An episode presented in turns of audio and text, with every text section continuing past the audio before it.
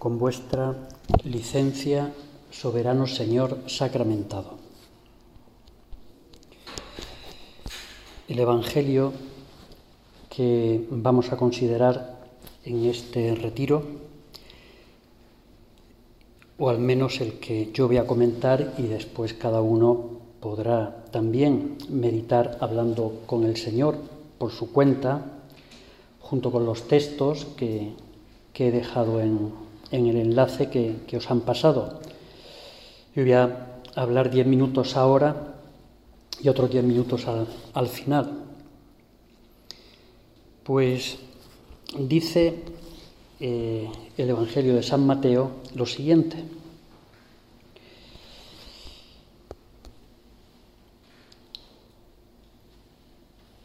Sal, no era esto, sino vosotros sois la sal de la tierra. Mas si la sal se desvirtúa, ¿con qué se le salará? Ya no sirve más que para ser tirada afuera y pisoteada por los hombres. Sal de la tierra. Y más adelante insiste de otra manera, pero en la misma idea.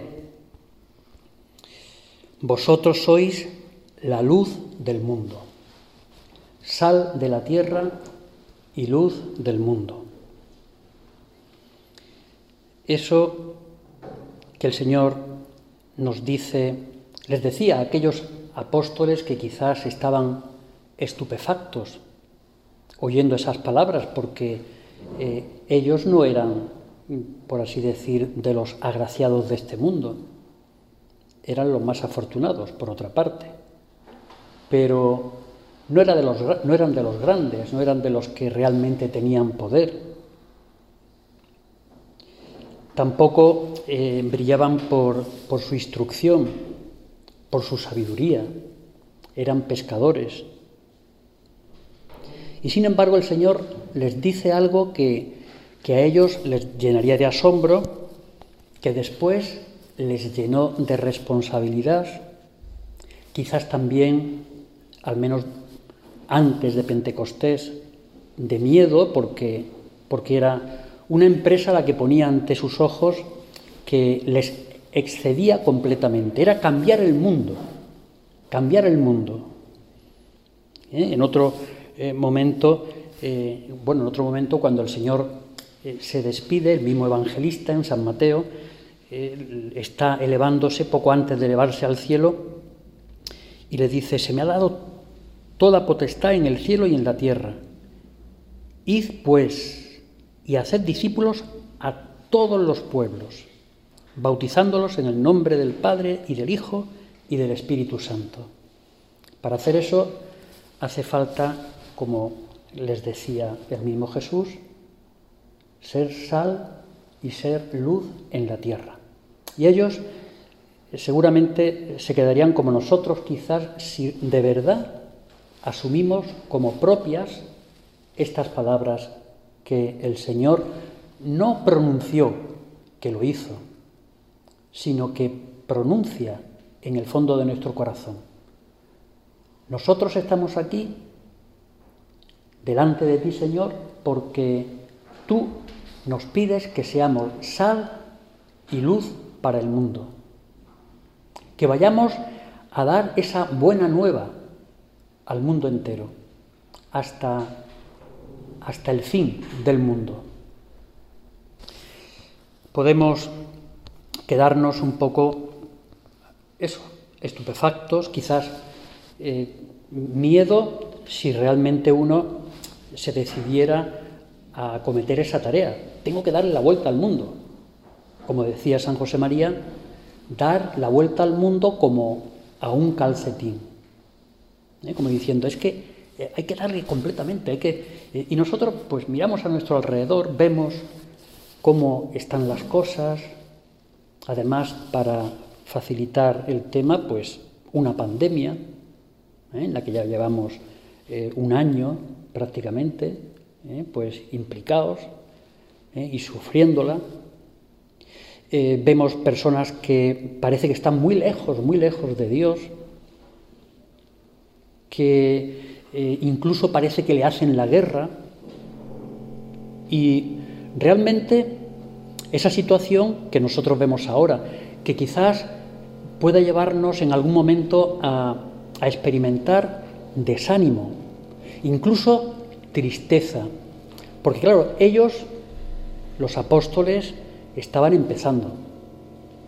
Quizás no sabía todavía, aunque vislumbraban, no veían lo que se les venía encima. Nosotros llevamos dos mil años, eh, no nosotros, sino los que nos han antecedido, y, la tarea que nosotros tenemos por delante, pues lleva eh, más de dos mil años intentando llevarla a cabo. Y parece como si estuviéramos muy lejos de conseguir nada, y en realidad es una tarea que se podría decir que hay que comenzarla cada día, que cada generación tiene que recibir esa, esa llamada, esa predicación del Señor, esa buena noticia, esa buena nueva.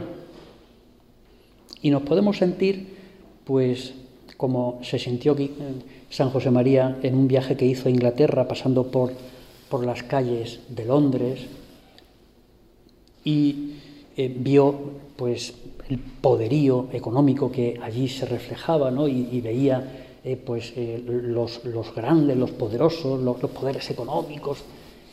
Y él hubo un momento en el que se vino, se vino abajo. parece que el Señor como si lo hubiera dejado solo diciendo, cambia el mundo. Y, y claro, él se veía sin, sin, ningún, sin ningún poder, sin ninguna capacidad. Y pronto el Señor otra vez vino y, le hizo comprender que no era Él, sino que era Él, pero como instrumento de Dios. Nosotros tenemos la misma tarea, tenemos el mismo ambiente, han cambiado circunstancias. No había internet de los tiempos de Jesucristo, pero había eh, publicidad lo mismo, había eh, pues maldad, había bondad, había gente de todo tipo. Es muy bonito y en el texto que eh, uno de los textos que os he dejado en, los textos para poder meditar, aunque son muy largos, pero podemos eh, seleccionar lo que nos parezca oportuno, ¿no? Pero hay uno que es del Beato Álvaro del Portillo y que eh, cita unos, unas palabras de la carta de Ogneto, que es una carta muy antigua, donde se hace eco de lo que está ocurriendo con los cristianos en esa época en la que estaba dominada por los paganos, por el paganismo. Decía este autor, vivimos como los demás hombres, no nos pasamos sin la plaza, la carnicería, los baños, las tabernas, los talleres, los mesones, las ferias y los demás comercios. Parece que está describiendo una situación actual. Con vosotros también navegamos, con vosotros somos soldados, labramos el campo, comerciamos, entendemos de oficios y exponemos nuestras obras para vuestro uso. Es decir, los cristianos eran los demás, pero habían recibido algo que trascendía lo meramente mundano. Y, estaban llamados a cambiar ese mundo, a cambiarlo no por la fuerza, no eh, con la brillantez de la sabiduría humana, sino iluminando, dando sabor con la luz de Dios. Nosotros estamos llamados también, como ellos consiguieron transformar el mundo que vivieron, estamos llamados nosotros también a transformar nuestro mundo. Y quizás ahora yo me callo y podéis seguir vosotros con vuestra oración, que después yo trataré de continuar con mis palabras, pero, pero lo importante es que sintamos nosotros lo que el Señor nos quiere decir ante, esa, ante ese reto, ante ese encargo y que le planteemos cuáles son nuestras dificultades y que nos pongamos a la escucha de lo que Él quiere decirnos.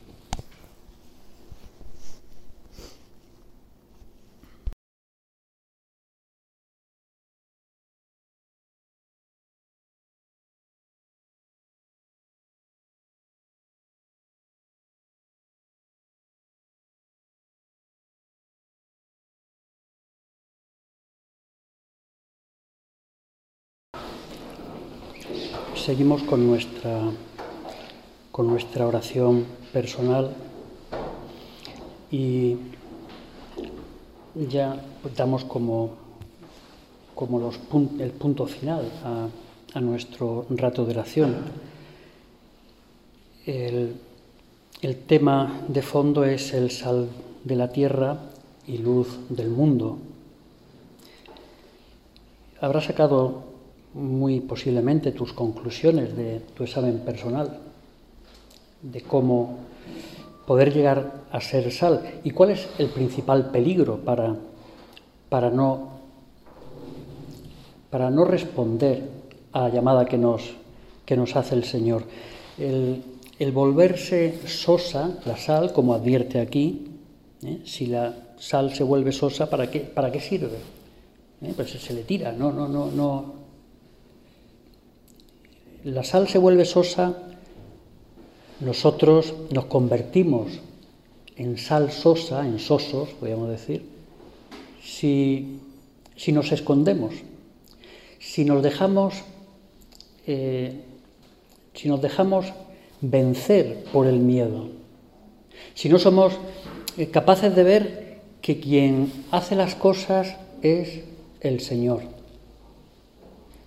La tibieza, es un peligro, un peligro claro que, muchas veces es consecuencia de, ese miedo o quizás de esa pereza que nos da el acometer la, la tarea de ir y predicar, de cambiar el mundo, la desesperanza, la desesperanza por ver que nosotros no somos capaces de cambiar no ya el mundo, sino una sola alma, si es fulanita o fulanito de tal, y no consigo que cambie un ápice ¿eh? su actitud ante esto ante lo, o ante lo otro. ¿Me van a hablar a mí de cambiar el mundo? Pues sí, el Señor, tú Señor nos hablas de cambiar el mundo. Y, para eso eh, tenemos que darnos cuenta que la sal, para poder hacer su efecto, igual que el fermento, la levadura, tiene que desaparecer. Y nosotros a veces lo que buscamos es brillar, no iluminar, sino brillar, brillar con luz propia. Y tenemos como demasiada prisa. Queremos ver el mundo que da la vuelta, pero, pero ya. Que esa persona cambia, pero ya. Y quizás, Señor, no nos damos cuenta de que nosotros llevamos ya muchos años y tenemos muy buena intención y llevamos muchos años sin, sin, cambiar, sin, sin cambiar al menos todo lo que quisiéramos. Somos llamados a ser luz, a ser sal, y seremos sal, seremos luz si desaparecemos, si, como también el Señor dice en otro momento, como el grano de trigo, caemos en la tierra y morimos. Morir, ahora que estamos en cuaresma, ¿eh? morir tiene que ver con la mortificación, o mejor dicho, la mortificación con el morir, morir a nosotros mismos, morir a nuestra vanidad, a nuestro afán de quedar bien, a nuestro amor propio. Por eso muchas veces y ahora en este tiempo, qué bueno es que quizás revisemos qué cosas podemos ofrecerte, Señor, para, para que nuestra sal no se vuelva sosa, para que no nos volvamos tibios, aburguesados, para que podamos acometer esa tarea que nos encomiendas y, y quizás, bueno, pues detalles, sobre todo detalles de servicio. Empezamos la cuaresma escuchando esas palabras que quizás llaman la atención. Misericordia quiero y no sacrificio, porque el mejor espíritu de penitencia es el que pasa a través de la misericordia, a través de la caridad, vivida con las personas que tenemos a nuestro lado. Y qué eficaz es esa mortificación que nos lleva a, a servir a los demás, a veces a sonreír cuando no tenemos ninguna gana de sonreír o cuando la persona a la que tenemos o a la que podemos sonreír pues nos carga y no nos, ¿sí? no precisamente nos, nos arrebata sonrisas. Eh, y son pues detalles de mortificación que quizás es privarnos a nosotros de comodidades para que otros las puedan tener o para que otros puedan estar más cómodos, pero pensando en los demás siempre. Cambiar el mundo es iluminar, pero iluminar desde dentro, no brillar deslumbrando. Cuando se deslumbra, eh, lo, que, lo que ocurre es que no dejamos ver dónde está el camino. Cuando iluminamos, el que ilumina pasa desapercibido, no se ve, se ve el camino por donde hay que circular, por donde hay que ir. Y eso es a lo que estamos llamados, a iluminar. Cuando se habla de brillar es brillar para dar luz, no ocultarse. Ocultarse significa, pues eso, quitarse de miedo, o bien por el miedo, o bien por la comodidad, o bien porque pensamos que no somos capaces, que no tenemos derecho a decir lo que es la verdad. Hoy en día decir que uno tiene la verdad es como, vamos, es, es totalmente contracultural y contra todo. Pero es que no es nuestra verdad. Es que es la verdad de Dios, es que es tu verdad, Señor. Es que nosotros no tratamos de imponer nuestras opiniones. ¿Eh? Los primeros cristianos, eh, como hemos leído, eh, no cambian la sociedad en un sentido meramente humano externo. Lo que hacen es empapar de espíritu cristiano todas las estructuras, todos los comportamientos. Y eso no lo hacen a base de, de golpe y espada o de martillo y espada. Lo hacen a base de vivir el espíritu cristiano, el espíritu de caridad, lo que habían visto vivir a Jesucristo. Es difícil, claro que es difícil. Más aún, para nosotros es completamente imposible. Tendremos que recomenzar muchas veces, pero qué gran espíritu de penitencia es el comenzar y recomenzar cada día.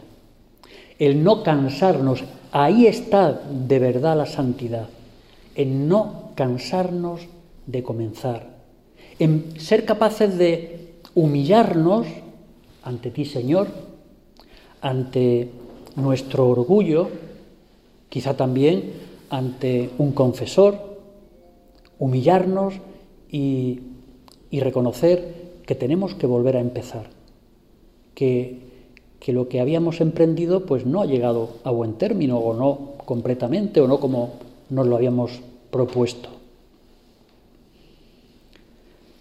Es, una, es un don.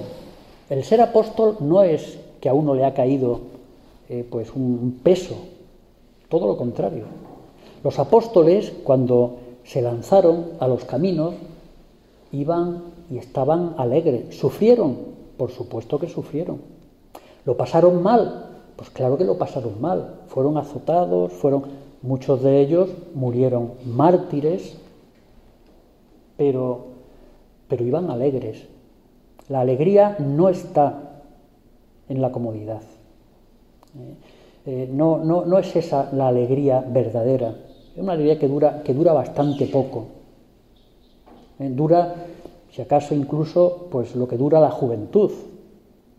Si es, si es, que, si es que dura eso.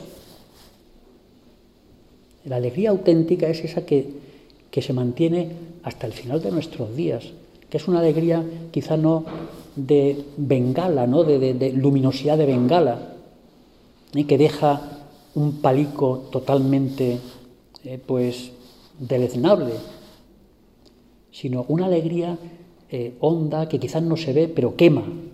Quema porque lleva el calor de Cristo dentro de sí, porque llevamos nosotros tu calor, el fuego de tu afán de almas, el fuego de la caridad. Así fue como la Virgen cambió el mundo y lo sigue cambiando. Así es como Cristo cambió el, mundo eh, o empezó. Empezó porque, porque claro, hay, hay una dilatación temporal y ahora es Cristo quien cambia el mundo. Cristo en su iglesia y en esa iglesia estamos cada uno de nosotros. Nosotros somos, con la ayuda de Dios, con la gracia de Dios, otros Cristos. Y con nuestra Madre, Madre de Cristo, Madre de cada uno de nosotros, realmente estaremos en, en condiciones, podremos, porque es Dios quien actúa, formar parte de esa fuerza irresistible que cambiará, aunque nosotros no lo veamos o veamos muy poquito, cambiará el mundo en que vivimos. Que así sea.